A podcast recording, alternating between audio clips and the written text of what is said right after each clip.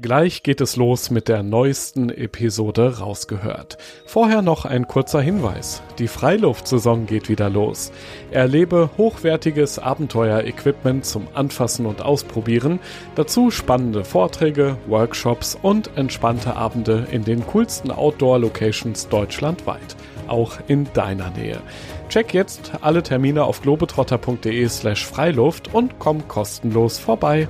Rausgehört Great Western Loop ist eher eine, eine, grobe Route und kein wirklicher Trail, sondern einfach eine, eine ziemlich bescheuerte Idee tatsächlich. Mein, mein Rucksack ist komplett zerfetzt worden von irgendwelchen Sträuchern und Büschen. Ja, ich habe mir Kakteen in die Beine gerammt, aber das gehört halt dazu. Das war einfach cool. Das war ein Erlebnis. Ne? Und das hat einfach Spaß gemacht. Ne? Und das 120 Kilometer entfernt, teilweise von der nächsten Stadt, vier, fünf Tage weg, irgendwie so ein komplett allein in den Rockies, wo nur du und deine Schneespuren sind. Ja, das war, war mega, aber auch beängstigend.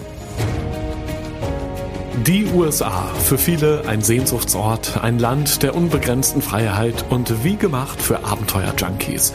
Auch für Nils Rabe, der knapp 11.000 Kilometer auf dem Great Western Loop gewandert ist. Eine Fernwanderung durch den weiten Westen der Vereinigten Staaten mit spannenden Begegnungen, wiederholten Grenzerfahrungen und extrem vielen neuen Eindrücken. Ich möchte von Nils wissen, was ihn angetrieben hat, wie er es über die Rocky Mountains geschafft hat und den Wettlauf gegen den Winter gewinnen konnte. Und natürlich, wie es ihn verändert hat, innen und außen, physisch und psychisch. Ich bin Joris, Reisereporter bei Globetrotter und treffe in diesem Podcast beeindruckende Menschen, die das Abenteuer in der Natur suchen, die eine ganz besondere Geschichte haben, von denen wir lernen können und die Lust aufs Reisen machen, auf das Draußen erleben. Wenn es dieses eine Foto gibt, was deine Fernwanderung am besten darstellt, ähm, was würden wir darauf sehen auf diesem Foto? Vielleicht hast du sogar so eins auf dem Handy bestimmt, ne? Ja, ich habe eine ganze Menge Bilder, ähm, aber es gibt ein so ein Bild, das, das für mich diesen Trail einfach echt gut beschreibt und das ist eben das Bild, wo man tatsächlich nur meine Schneeschuhe sieht und naja, eine, eine tiefrote blutgetränkte Socke. Und das war oh genau das Ende der, der Rocky Mountains, wo ich so den letzten Berg gerade genommen hatte, noch im meterhohen Schnee stehe und dann aber nach ähm, Wyoming runterblicke mhm. in die Ebene, in Straight Divide Basin und einfach weiß, ich habe die, die Rocky Mountains im, im Mai gepackt. ja Und das war so die, die größte Herausforderung für mich tatsächlich auf dem Trail und einfach diese, diese Erleichterung, die ich da gespürt habe und dieses Bewusstsein, wenn ich das gepackt habe, dann packe ich auch den Rest. Ja, das war für mich so einer der, der Schlüsselmomente und der hat mich sehr geprägt. Ja, wir gehen auf Fernwanderung durch den Westen der USA. Ich glaube, man kann sagen, es wird wild, es wird auf jeden Fall gefährlich, emotional und ganz wichtig, es gibt ein Happy End. Jetzt hier im Podcast. Rausgehört. Der Great Western Loop ähm, in der Wanderszene, glaube ich, durchaus bekannt. Für alle anderen, die vielleicht eher ja, auf dem Wasser unterwegs sind oder mit dem Fahrrad, eher unbekannt. Sag uns doch bitte mal, ähm, was genau ist der Great Western Loop? Wo sind wir unterwegs? Genau, also der Great Western Loop liegt im Westen der USA und Viele Zuhörer haben bestimmt schon mal vom Pacific Crest Trail oder vom Continental Divide Trail gehört.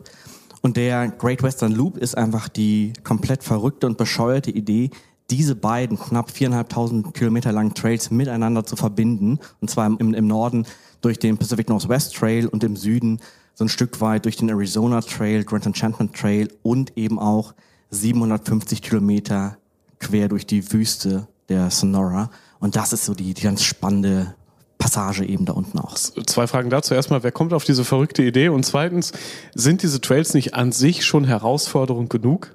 Ja, absolut. Also die, die Trails sind natürlich eine, Besonderheit. Ähm, ich selbst bin 2018 den Pacific Crest Trail gelaufen mhm. und da hat mich eben dieses Fernwanderfieber einfach gepackt. Ja, und ich stand dann eben an der kanadischen Grenze und wollte einfach mehr und habe mir eben die Frage gestellt, was gibt's da noch? Und so der nächste logische Schluss ist dann einfach den Continental Divide Trail zu laufen. Ähm, und als ich dafür dann eben angefangen habe, so ein bisschen zu recherchieren, habe ich gesehen, dass vor 10, 12 Jahren Andrew Skirker, so eine Hiker-Legende, mhm. eben diese Trails miteinander kombiniert hat und diesen Great Western Loop sozusagen erschaffen hat. Ja, also der Great Western Loop ist eher eine, eine grobe Route und kein wirklicher Trail, sondern einfach eine, eine ziemlich bescheuerte Idee tatsächlich. Und naja, dann habe ich mich eben mit dieser Idee, mit dem Gedanken näher auseinandergesetzt, weil er mich einfach fasziniert hat. Und dann habe ich gemerkt, dass es noch keinen Menschen gab, der dieses Ding gegen den Uhrzeigersinn gelaufen ist. Und das hat mich einfach nicht mehr losgelassen. Und dann habe ich tatsächlich eben in die Planung ähm, mehr Zeit investiert und geschaut, naja, ist das überhaupt machbar? Was ist eigentlich daran so verrückt, das gegen den Uhrzeigersinn zu laufen? Wenn das noch keiner gemacht hat vorher, muss es ja verrückt sein auf eine Art. Ja, also ich meine, es gibt auch tatsächlich nur zwei Leute, die es bisher im Uhrzeigersinn gelaufen mhm. sind. Ja, von daher ist die Route in beide Richtungen völlig verrückt. Der Unterschied so ein bisschen ist, ähm, dass ich im Osten früher in die Rocky Mountains rein muss. Und die Rocky Mountains gelten als ein bisschen schwieriger im Winter als tatsächlich die Sierra Nevada, weil du in den Rocky Mountains nicht so häufig unter die 3000 Meter Grenze kommst. Ja, du mhm. bist also einfach sehr, sehr lange in sehr, sehr hohen Gegenden unterwegs und hast mit mehr Schnee in der Regel zu kämpfen. Und bei mir war es tatsächlich so, dass ich bis, naja, knapp einer Woche, zwei Wochen vor dem tatsächlichen Start meines Trails noch nicht zu 100 Prozent entschieden hatte, in welche Richtung ich wirklich laufe, weil ich tatsächlich immer mir die Schneeverhältnisse auf beiden Seiten des Trails angeschaut habe, um dann eben eine vernünftige Entscheidung zu treffen, wo ich gut durchkomme. Und es sah damals eben so aus, als würde ich besser durch die Rockies kommen. Ja, aber dann kam eben im April, als ich gerade losgelaufen war, noch mal heftiger Schnee dazu, so dass ich dann eben auch da ja, vier, fünf Wochen durch wirklich meterhohen Schnee gelaufen bin, mit Schneeschuhen, mit Eisaxt. Aber ja, eine ganz tolle Erfahrung, aber eben eine besondere Herausforderung. Wir können ja nochmal auf den, den Moment davor springen oder auf die Zeit, weil ich meine, dass es ein extremes Abenteuer wird, ja, mit diesen 11.000 Kilometern knapp, das war ja im Vor Vornherein schon klar, ja, da konntest du ja grob mit rechnen. Ähm, wie hast du dein altes Leben, nenne ich es jetzt mal, dann auf Pause gedrückt? Weil man kann ja nicht einfach jetzt mal los und irgendwo dann da fernwandern für tausende Kilometer. Genau, also ich hatte früher immer viele Reisen schon gemacht. Ich bin so ein klassischer Backpacker gewesen. Ich hatte 2010 eine kleine Weltreise gemacht und habe inzwischen so rund 45 Länder irgendwie gesehen. Naja, und Ende 2018, 2019 ähm, stellte sich einfach die Frage, was gibt's noch? Ja, und ich, ich wollte eben nicht mehr diese klassischen Rucksacktouren machen von Hostel zu Hostel, und hatte eine Zeit lang in den USA gewohnt, nahe des Appalachian Trails und habe mich dann zum ersten Mal mit diesen Fernwanderungen auseinandergesetzt. Und so kam es dann auch 2018 zum Pacific Crest Trail.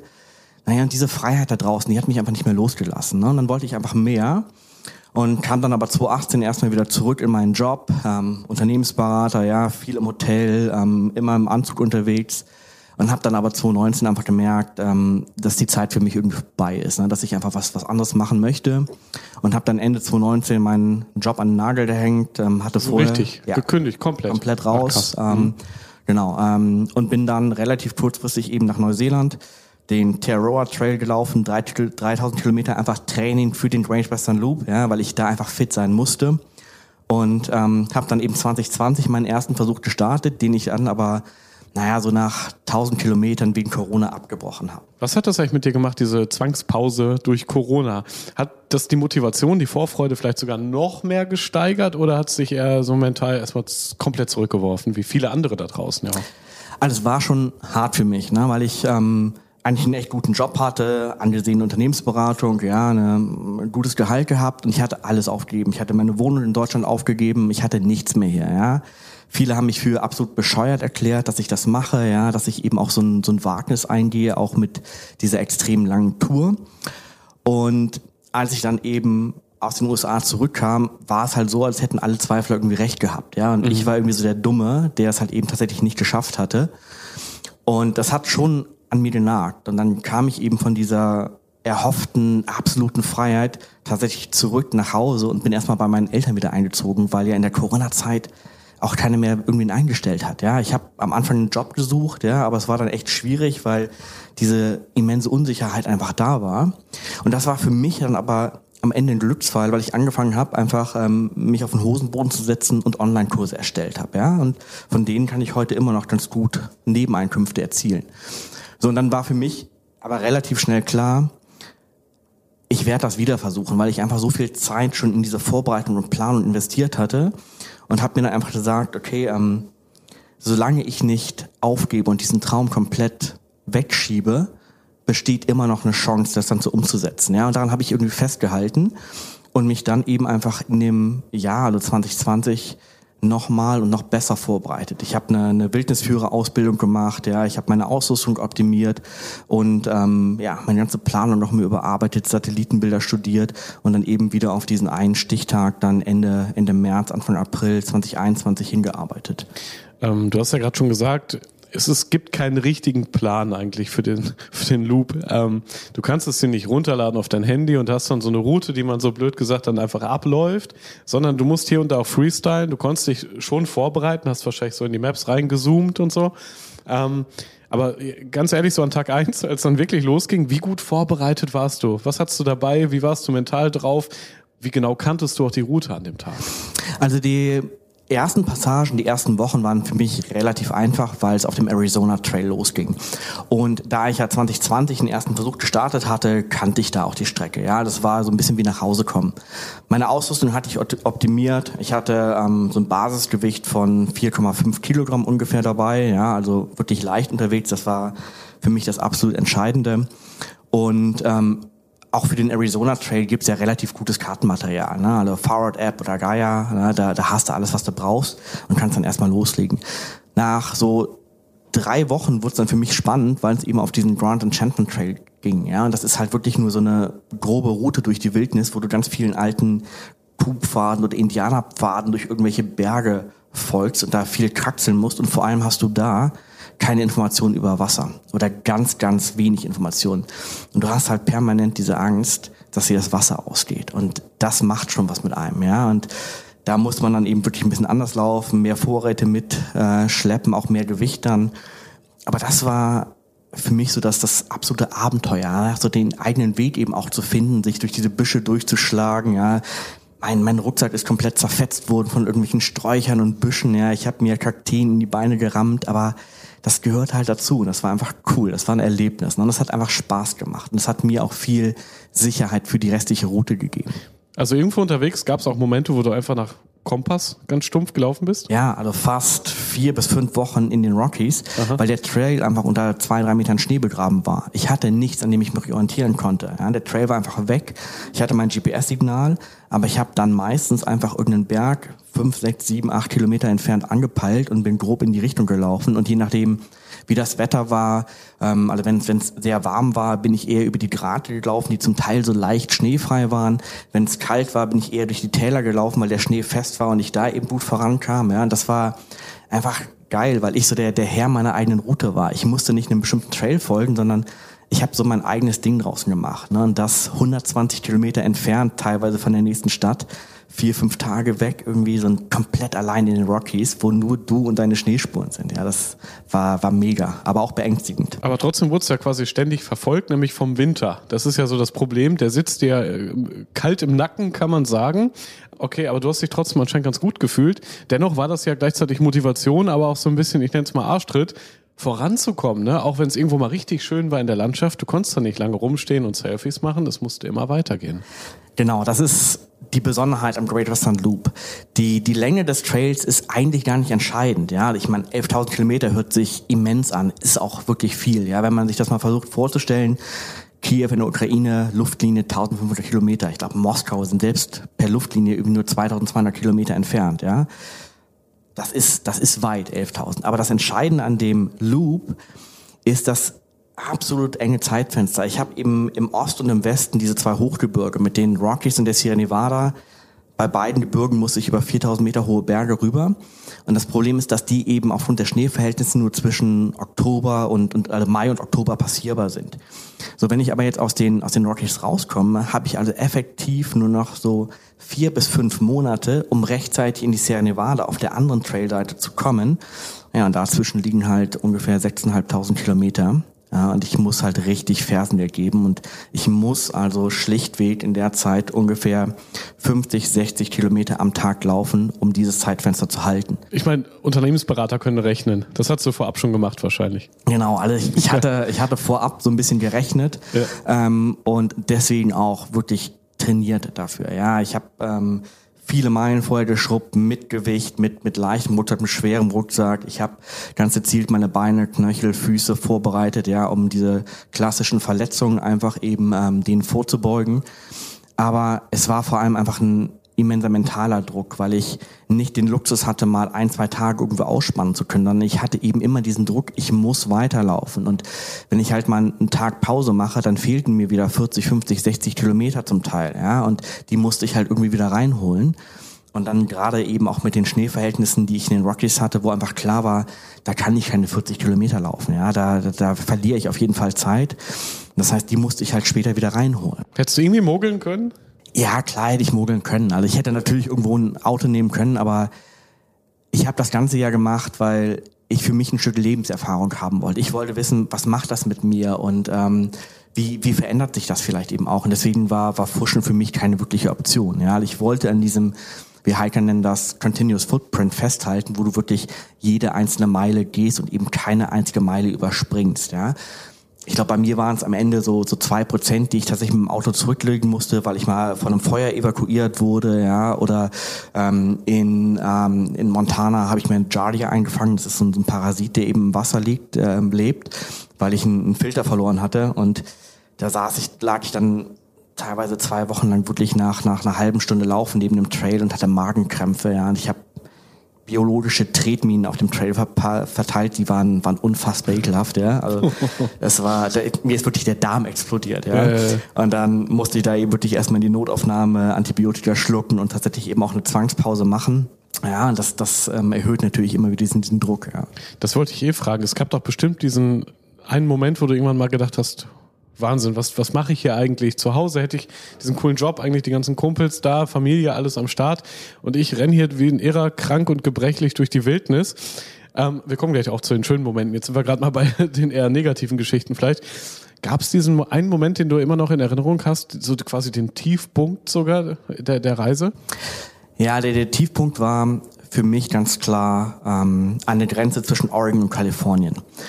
Es war so, dass ich, ähm, naja, insgesamt so rund drei, vier Monate lang immer wieder sehr nah an Waldbränden war und viel durch wirklich tiefen Rauch gelaufen bin. Ich bin ähm, teilweise tagelang mit FFP2-Maske gelaufen, weil der Rauch einfach so intensiv war, je nachdem, wie gerade der Wind stand. Ähm, ein paar von den Feuern waren auch sogar in der Tagesschau hier, ja, weil ganze Städte, die am Trail lagen, evakuiert wurden.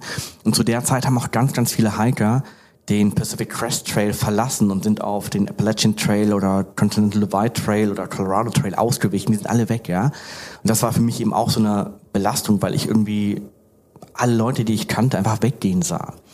Naja, dann komme ich eben an diese Grenze zu, ähm, zu, zu Kalifornien aus Oregon, also nach Süden laufend und dachte eigentlich immer so, auf dem Pacific Crest Trail wird alles einfacher. Ja, ich habe die Rockies geschafft, ich habe den Pacific Northwest Trail geschafft und jetzt laufe ich nach Hause.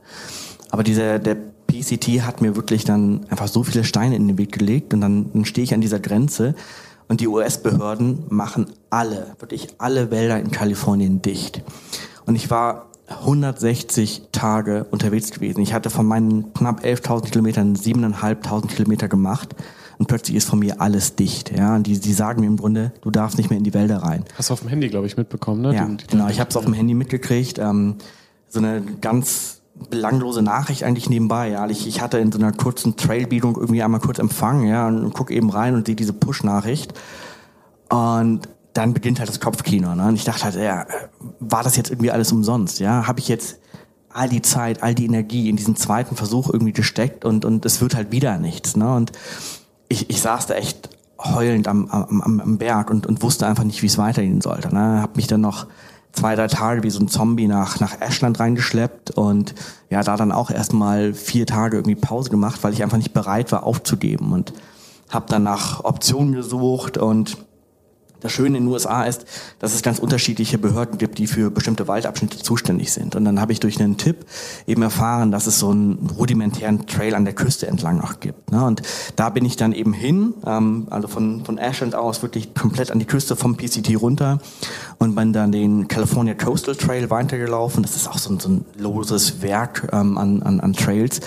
Teilweise völlig absurd, weil ich ähm, direkt am Ozean gelaufen bin. Ich hatte zwischen Ozean und Steilklippe, die 100 Meter hoch war, irgendwie 30 Zentimeter Platz und hatte dann so Abschnitte, wo ich exakt die Zeiten studieren musste, um da ungefährdet durchzukommen, ja, weil irgendwann halt dieser Trail einfach nicht mehr passierbar war. Und das war halt eine komplett neue Herausforderung für mich, aber das, das war halt einfach dieses, ich, ich war einfach nicht bereit, in dem Moment aufzugeben. Es musste für mich irgendwie weitergehen. Ja? Warst du stur ein Stück weit? Ja, absolut. Ich war, ja. war stur wie ein Esel. Ähm, aber das ist das, was mich halt am Ende auch so geprägt hat. Ne? Ich habe es irgendwie immer geschafft, mir diesen, diesen einen Funken Hoffnung zu bewahren, dass ich, wenn ich eben Zeit, Energie, Blut, Schweiß in diese Idee reinstecke, ja, und an diesem Traum festhalte, dass ich einen Weg finden werde. Und das hat eben tatsächlich auch immer geklappt, egal was für eine Herausforderung kam. Ne? Ob es eben der, der unerwartet todere Schnee in den Rockies war oder eben diese ganzen Feuer.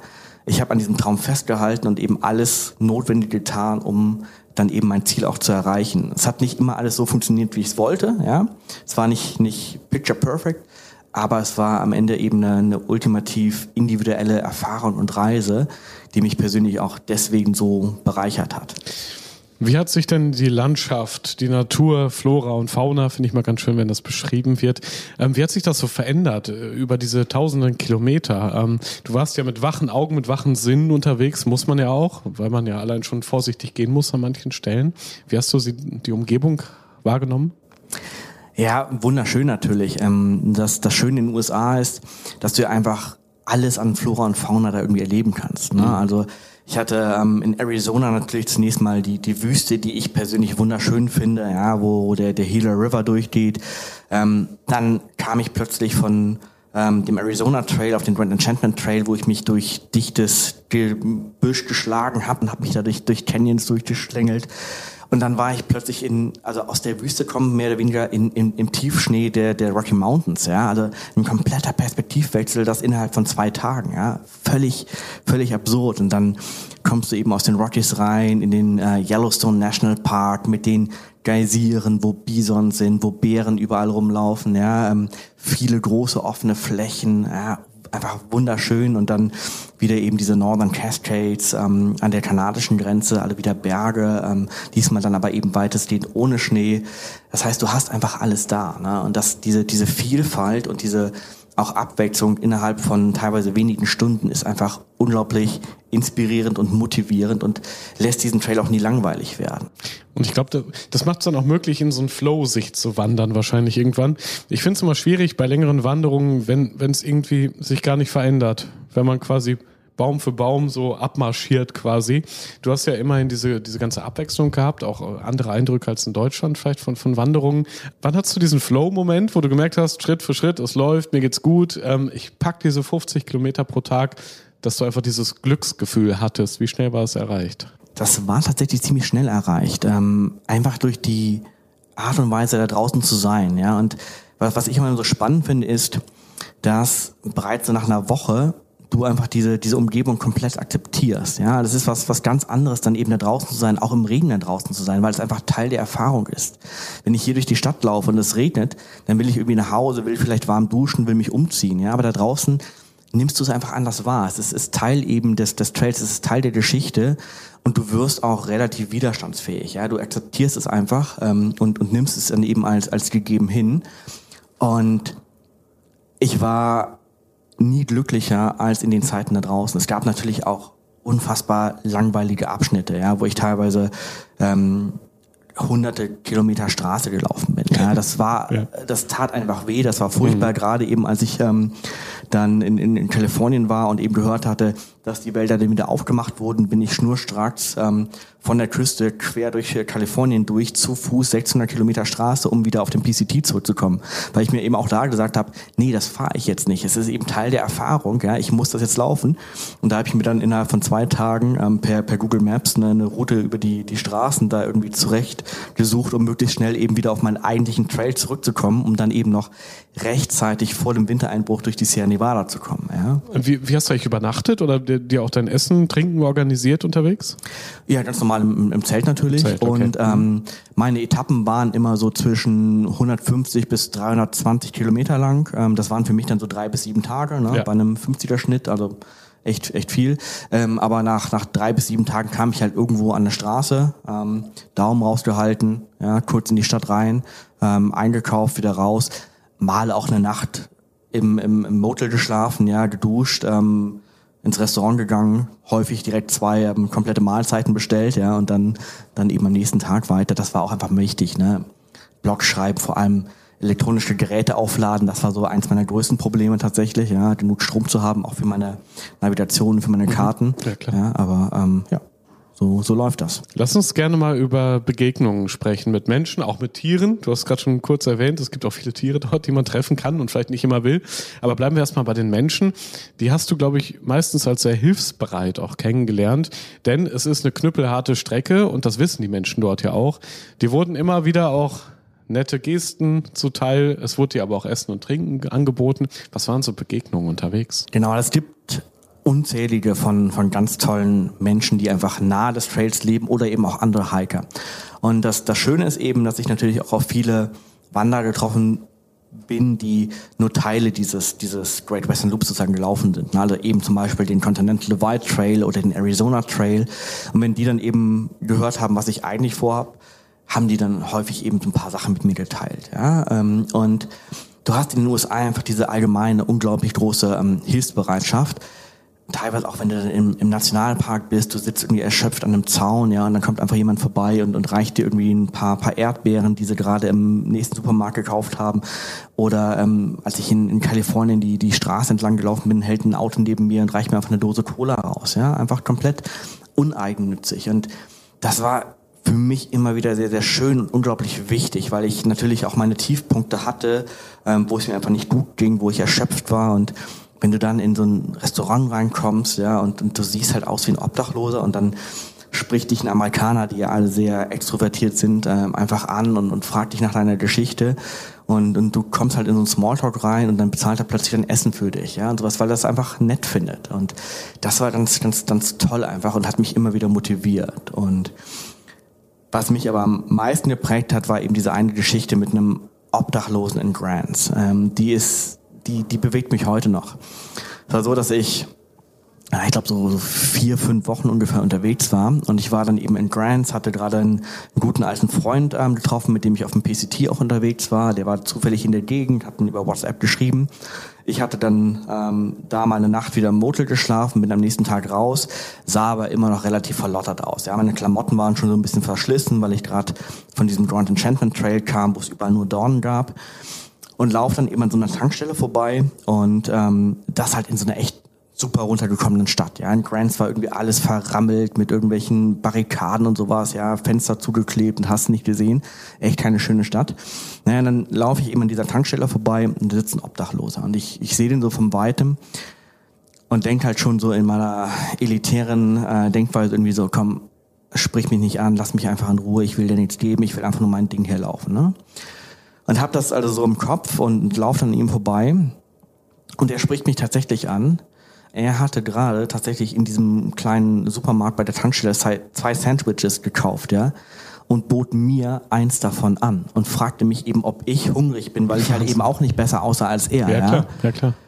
Und ich, ich war halt so voll in meinem Trott und bin weitergelaufen. Dann bin ich bei so ein paar Meter stehen geblieben und dachte nur so, shit, was war das denn jetzt, ja? Und das, das tut mir heute auch irgendwie echt noch, noch weh, weil ähm, ich, ich habe das auch in meinem Vortrag drin, dieses Don't judge a book by its cover, mhm. ja. ja, ähm, ja. Ich habe da draußen von, von so vielen Leuten so tolle Unterstützung erfahren, die alle nicht reich waren. Ja, das waren alles ganz normale bodenständige Leute. Es hat nie irgendwo mal ein Auto mit einem Krawattenträger oder sowas angehalten, ja, sondern es waren eben ein einfacher Waldarbeiter, der Obdachlose oder irgendwas, ja, die mich eben tatsächlich auf meiner Tour unterstützt haben. Und das hat mich sehr ähm, viel gelehrt und ich glaube auch so ein Stück weit Demut einfach mitgebracht, ja, dass man eben den Menschen an sich respektiert, ähm, unabhängig von dem, was er letztendlich mitbringt, ja, oder, oder vielleicht eben auch, auch tatsächlich hat an, an finanziellen Mitteln.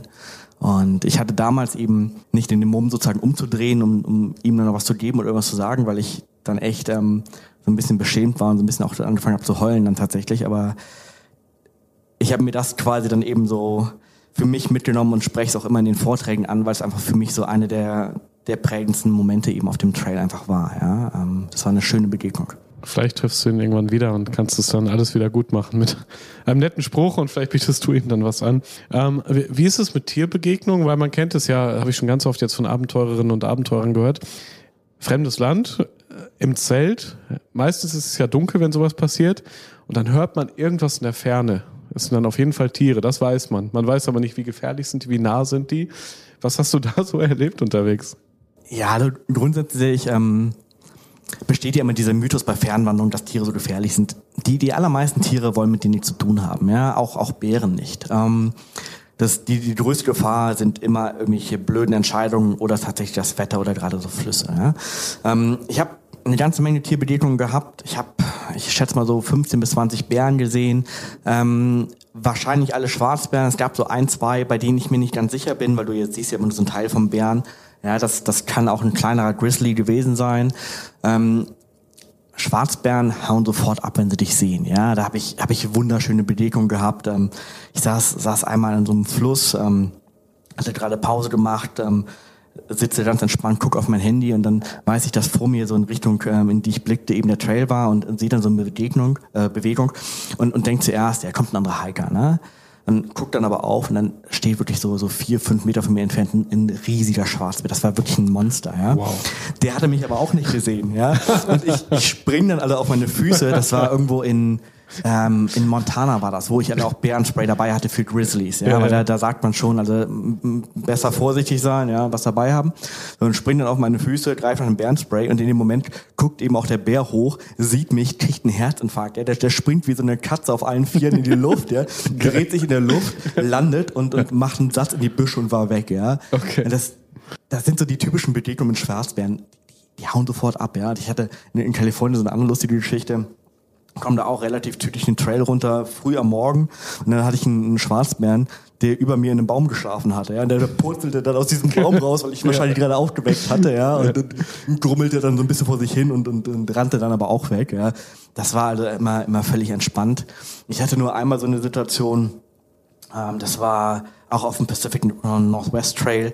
Eine ganz skurrile Nacht, ähm, mega Gewitter, Blitze. Der Blitz hat dann auch tatsächlich das Feuer ausgelöst, von dem ich dann ähm, zwei Tage später evakuiert wurde, weil das immer größer wurde. Und in der Nacht ähm, bin ich dann so um ja, ein, zwei Uhr nachts aufgewacht, weil ich echt dachte, ein Wolf steht in meinem Zelt drin. Ja, und da war ein ganzes Rudel um mein Zelt rum. Ein Wolf hat immer so angefangen zu, zu heulen und dann drei, vier andere haben mit so einem Bellen geantwortet. Und da habe ich dann wirklich auch das ähm, Moskitonetz von meinem Zelt aufgemacht und saß mit Bärenspray im Zelt, weil ich nicht wusste, wo die Viecher waren. Ich habe dann mit meiner äh, Taschenlampe rausgeleuchtet, um zu sehen, ähm, wo sie denn sind. Die waren, waren super nah. Ich habe sie tatsächlich nicht gesehen.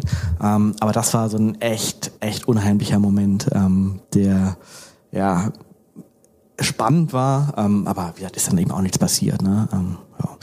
Es gab aber dann schon auch einen Moment, das ist gerade eine schöne Überleitung, ähm, wo es wirklich richtig, richtig gefährlich geworden ist, wo, wo dein Leben wirklich von minimalen Details abhing und von einem geschickten Umgang mit einer Spitzhacke, glaube ich.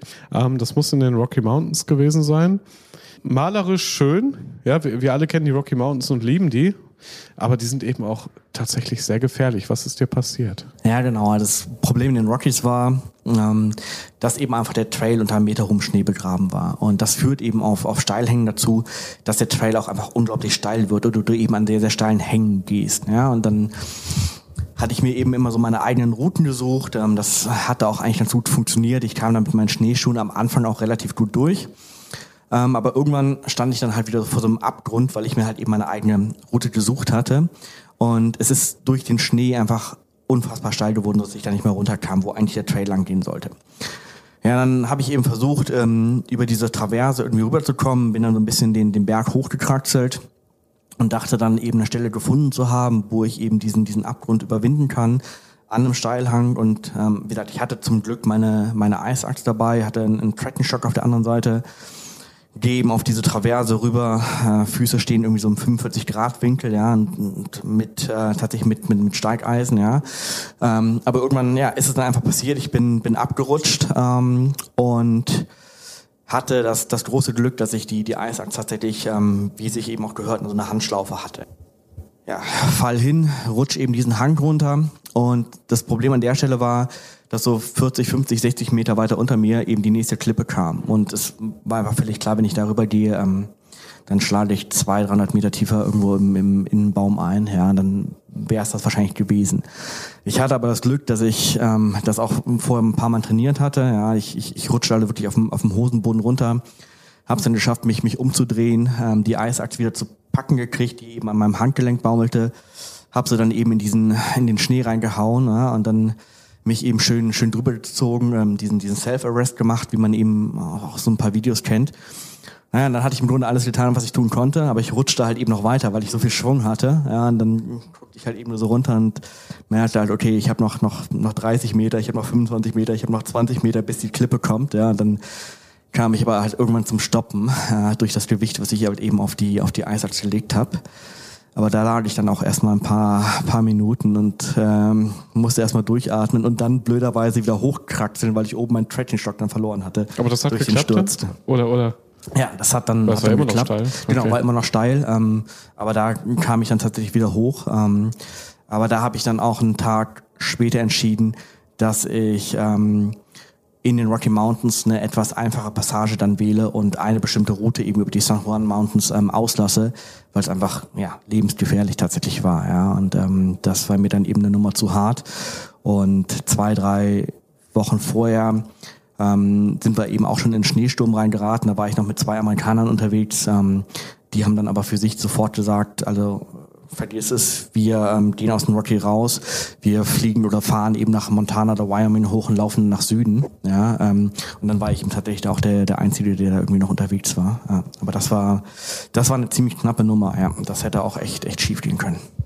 Ja, der Westen der USA bedeutet ja nicht nur extrem kalt kann es dort sein, sondern, wir haben es eben schon gehört kurz, es kann auch extrem heiß werden. Stichwort Wüste, auch dort warst du unterwegs. Ich glaube, in Arizona habe ich irgendwo gelesen, 112 Kilometer und du wusstest vorher schon, das ist eine Wüste ganz ohne Wasserquelle. Trotzdem bist du reingegangen in die Wüste. Ist das wahnsinnig in dem Moment oder ging es nicht anders? Oder vor allem, wie viel Liter Wasser hattest du bitte dabei? Ja, es war wahnsinnig geil und, und, und, cool. Es war eine tolle Erfahrung. Aber ähm, es ist, ist genau diese Passage im Grunde zwischen Kalifornien und Arizona. Ähm, also ich bin ähm, für die, die den Pacific Crest Trail kennen, ähm, bei Big Bear vom PCT runter und dann Richtung Yucca Valley und dann durch den Joshua Tree National Park gelaufen. Und von da dann eben weiter durch die Sonora-Wüste Richtung Blythe und dann ähm, wieder Richtung Flagstaff weiter. Und genau eben in diesem Bereich ähm, Joshua Tree National Park bis zu der I10, die auch später über den ähm, Pacific Crest Trail führt, gibt es einfach kein Wasser. Da ist nichts. Ja? Ähm, und allein eben in dieser ähm, Sektion vom, vom Joshua Tree National Park ist, ist über 70 Kilometer einfach kein einziger Tropfen. Das war so witzig, weil ich komme dann eben zu diesem ähm, westlichen Eingang vom, vom Joshua Tree National Park und dann stehen da irgendwie so 10, 15 Autos in der Schlange, ja. Ich natürlich der einzige Fußgänger, weil da geht man nicht zu Fuß hin, ja. Laufe eben an diesen Autos vorbei und dann machen die, die Ranger für mich so ein zweites Fenster auf, was eigentlich für die Gegenfahrbahn gedacht war, ja. Und gucken mich nur so völlig entsetzt an, denken nur, what the heck are you doing here? Also was, was zum Teufel machst du hier, ja? Wo ist dein Auto, und, ja? ja, ja. Und ich meine, ja, ich, ich will durch den Park laufen, ne? Und ähm, eben zum, zum Südausgang und dann eben ähm, Richtung, Richtung Blythe weiter. Und sie guckt dann nur so die, die andere Rangerin an, die gerade eben die, die Autos alle reingelassen hatte und meint nur so, he wants to hide through the park. Also er will durch den Park wandern. Sie what? Guck, guckt er so zurück, auch so völlig entsetzt und so, there is no water in the park. Ja, es gibt hier wirklich keinen Tropfen Wasser. Das einzige Wasser ist hier dieses kleine Toilettenhäuschen, was wir hier haben. Dann war es das für 70 Meilen, also 112 Kilometer. Ne? Und die wollten mich wirklich erst nicht reinlassen. Da meinte ich, Jungs, ähm, ich bin jetzt schon irgendwie knapp acht, achteinhalbtausend Kilometer gelaufen, um hier hinzukommen. Ja, ich, ich habe noch zwei, drei Wochen, dann ist meine Tour durch. Ja, ich laufe jetzt hier durch, ja, ihr könnt machen, was ihr wollt, ich, ich laufe durch diesen Park, ja, und dann haben sie mich auch durchgelassen, ja. War dann ganz cool, ich bin dann auch erstmal eine ganze Weile eben Straße gelaufen, aber dann tatsächlich eben, ja, einfach querfeld ein durch die Wüste, im Kompass nach. Ich hatte die Interstate 10 so ein bisschen als, als Lebensader, das heißt, die konnte ich in der Ferne sehen, so dass ich eben ähm, nicht komplett lost war und so ein bisschen Orientierung eben auch hatte.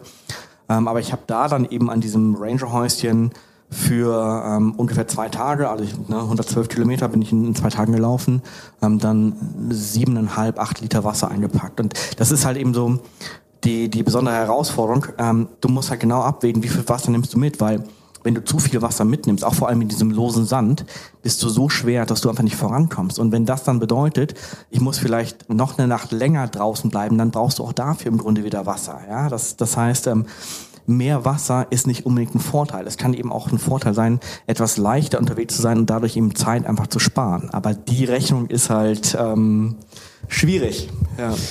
Ich würde normalerweise jetzt nach Tipps fragen, aber ich glaube, so viele Menschen, auch ich nicht, werden das wahrscheinlich nicht nachmachen. Deswegen, wie, wie man so rechenmodellmäßig da zu der richtigen Litermenge kommt. Aber du hast es dir wahrscheinlich vorher ganz genau überlegt, dass, dass das so Sinn macht. Ja, ich, ich war zu der Zeit ja auch schon ähm, weiß ich, 180 Tage, 190 Tage unterwegs. Das war kurz am Ende. Ich wusste sehr, sehr genau, ähm, wie viel Wasser ich pro Liter verbrauche und ich, ich war ja auch einfach extrem fit. Ja, von daher war das natürlich eine Extremsituation, ähm, wo auch überhaupt nichts passiert ist. Ähm, später bin ich einmal wegen Wassermangel in einem Supermarkt kollabiert. Das hat aber jetzt nichts mit der Etappe zu tun. Da habe ich mich einmal wirklich dann auch verkalkuliert. Ähm, aber auch das ähm, ja, gehört dann dazu. Ja.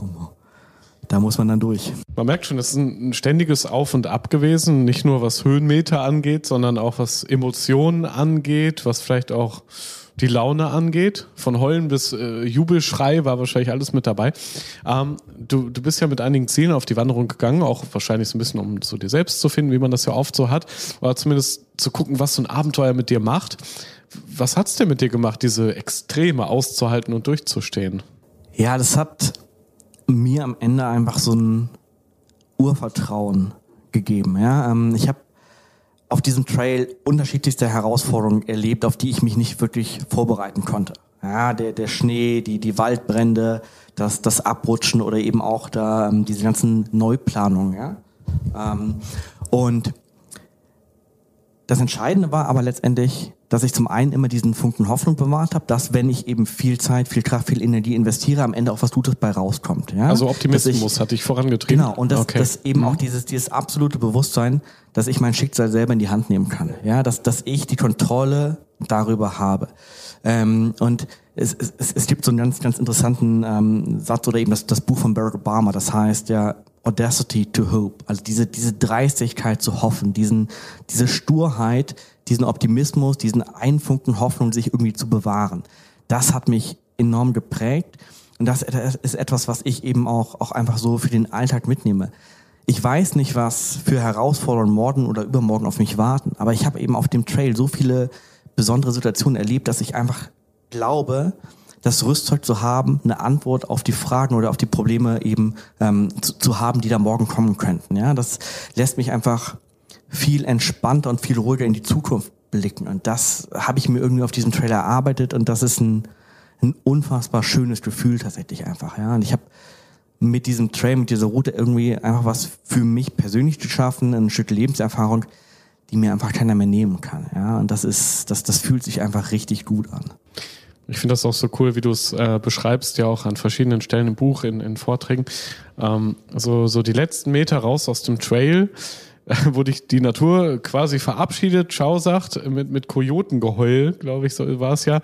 Man kann am Ende schon sagen, es war alles eine runde Sache, ne? Mit einem Ende, was irgendwie quasi noch so das, das i-Tüpfelchen war für deine Reise. Ja, absolut. Also es war äh, einfach cool. Es war wirklich so in den, in den letzten, in den letzten Metern ich hatte noch mal eine, eine, die, eine der, der schlechtesten Wasserquellen, die ich überhaupt hatte auf dem Trail, ja, wirklich so grün, vergilbt, ja. versifft, ja. Ich habe zweimal abgekocht und durch meinen Filter gejagt und dann kamen halt eben diese Kojoten, die dann in der Nacht heulten, ja, und, und eben auch wieder relativ nah an meinem Zelt waren, aber es fühlte sich halt überhaupt nicht mehr bedrohlich an, ja. Es, es war einfach Teil der Erfahrung geworden und ich habe mich, und das ist eben dieses, dieses Erstaunliche, ich habe mich da draußen einfach zu Hause gefühlt. Ich habe mich wohl gefühlt, ich habe mich sicher gefühlt in dem Wald, ja, weil es einfach eben ja für mich völlig normal geworden ist, da draußen zu sein und ich bisher eben auch nur positive Erfahrungen gemacht hatte, auch natürlich, obwohl ich mal in Stürme reingeraten bin. Ne? Und dann bin ich eben, weil ich auch natürlich ein bisschen aufgeregt war, dann ähm, eben die letzten Meter laufen zu können, relativ früh aufgestanden und dann heulten eben diese Kojoten und die, die waren relativ nah und die begleiteten mich dann halt so drei, vier, fünf, sechs, sieben Kilometer tatsächlich in die Stadt und das fühlte sich für mich halt eben an wie so eine, ja, so eine Eskorte, wie so ein Gleitkomitee, was mich quasi aus dem Wald hinaus in die, in diese Stadt einfach zurückführt, ja, ähm, wie so ein, so ein Abschied des Waldes quasi von dieser Tour, von dieser Erfahrung und ja, das war einfach eine, einfach eine schöne Sache, ne? dass, dass ich da diese Tiere eben einfach nochmal sehen und, und hören konnte und, und es so dann eben endete. Du sprichst ja, glaube ich, nach wie vor von der härtesten, aber auch schönsten Erfahrung deines Lebens. kann man denn sagen, die Natur hat dich losgelassen, du bist in der Stadt wieder angekommen oder bist du immer noch so, so ein halber Naturmensch, der eigentlich fast jeden Tag mindestens einmal daran denkt, ich, eigentlich will ich zurück?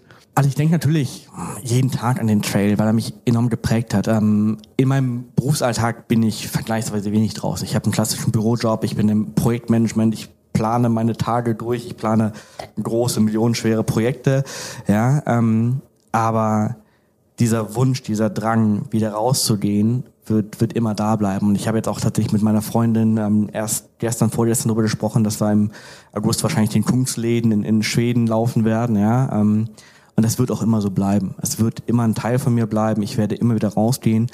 Und es hat viel auch von meiner Perspektive aufs Leben, auf die Welt so ein bisschen verändert. Ähm, also ich habe zum Beispiel nach dem Trail bei mir aussortiert. Ähm, ich habe deutlich weniger Bedarf an, an ganz vielen materiellen Dingen. Ja, das eine der ersten Sachen, die ich gemacht habe, war meinen Fernseher abzuschaffen. Ich brauche es einfach nicht mehr. Ja, ähm, und und fühle mich damit wunderbar, ähm, seitdem ich eben zurück bin. Ja, natürlich gucke ich immer noch mal Netflix und solche, Sachen oder auch mal YouTube. Ja, aber deutlich deutlich weniger als vorher.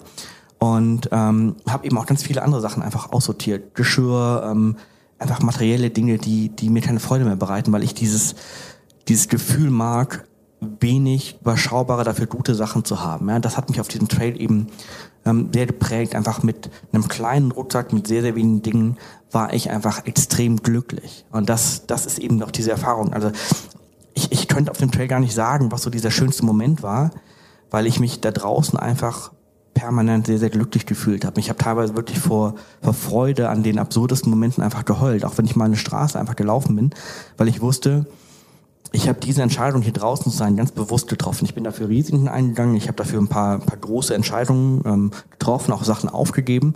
Aber es war meine Entscheidung und die Alternative wäre, im Zweifelsfall einfach im Büro zu sitzen, irgendwelche Überstunden für einen Arbeitgeber zu machen.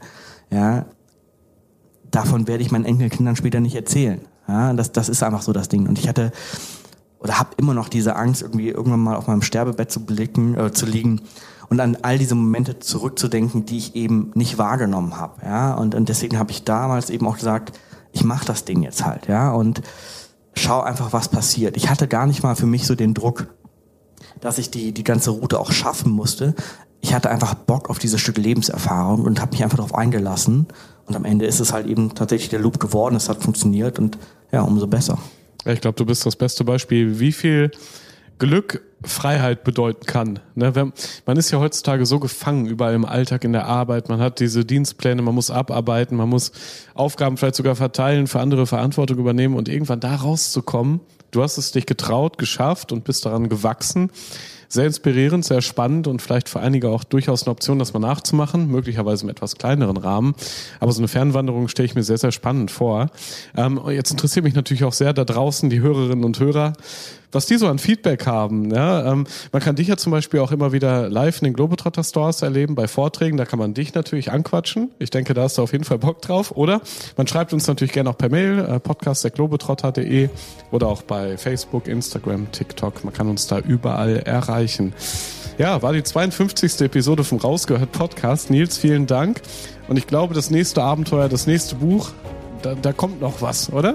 Ja, mal sehen. Also ähm, es gibt ja noch viele Trails und ähm, momentan freue ich mich eben ähm, auch beim Globetrotter zusammen mit Cedric so ein paar Vorträge oder Workshops zu machen auf dem Thema Fernwandern, ja, um Leute einfach an das Thema ranzuführen, Ängste zu nehmen und so ein bisschen bei der Planung und Vorbereitung zu helfen. Und ja, dann schauen wir mal, was, was demnächst noch kommt. Cool, hat Spaß gemacht. Vielen Dank. Ja, danke. Ich bin Reisereporter Joris. Das nächste Abenteuer wartet schon.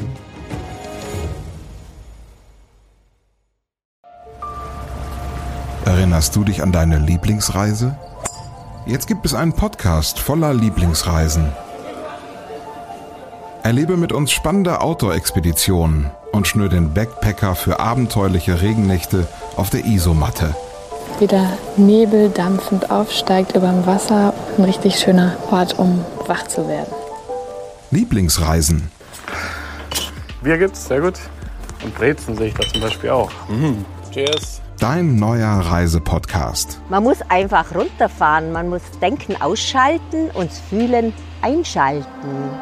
Ja, jetzt schwebe ich geradezu. Also, ich fühle mich echt wie neugeboren. Super, super toll. Mit uns erlebst du Mikroabenteuer und die weite Welt. Wow. Jetzt sind wir Wir wollten ja nicht gleich den ganzen Laden leer essen. Ja, Sie wissen ja noch gar nicht, was es am Schluss kostet. Lieblingsreisen. Jetzt gehen wir über den Bazar in Marrakesch. Jetzt entdecken, abonnieren und mitreisen. Lieblingsreisen gibt es überall für dich, wo es Podcasts gibt. Kommst du mit?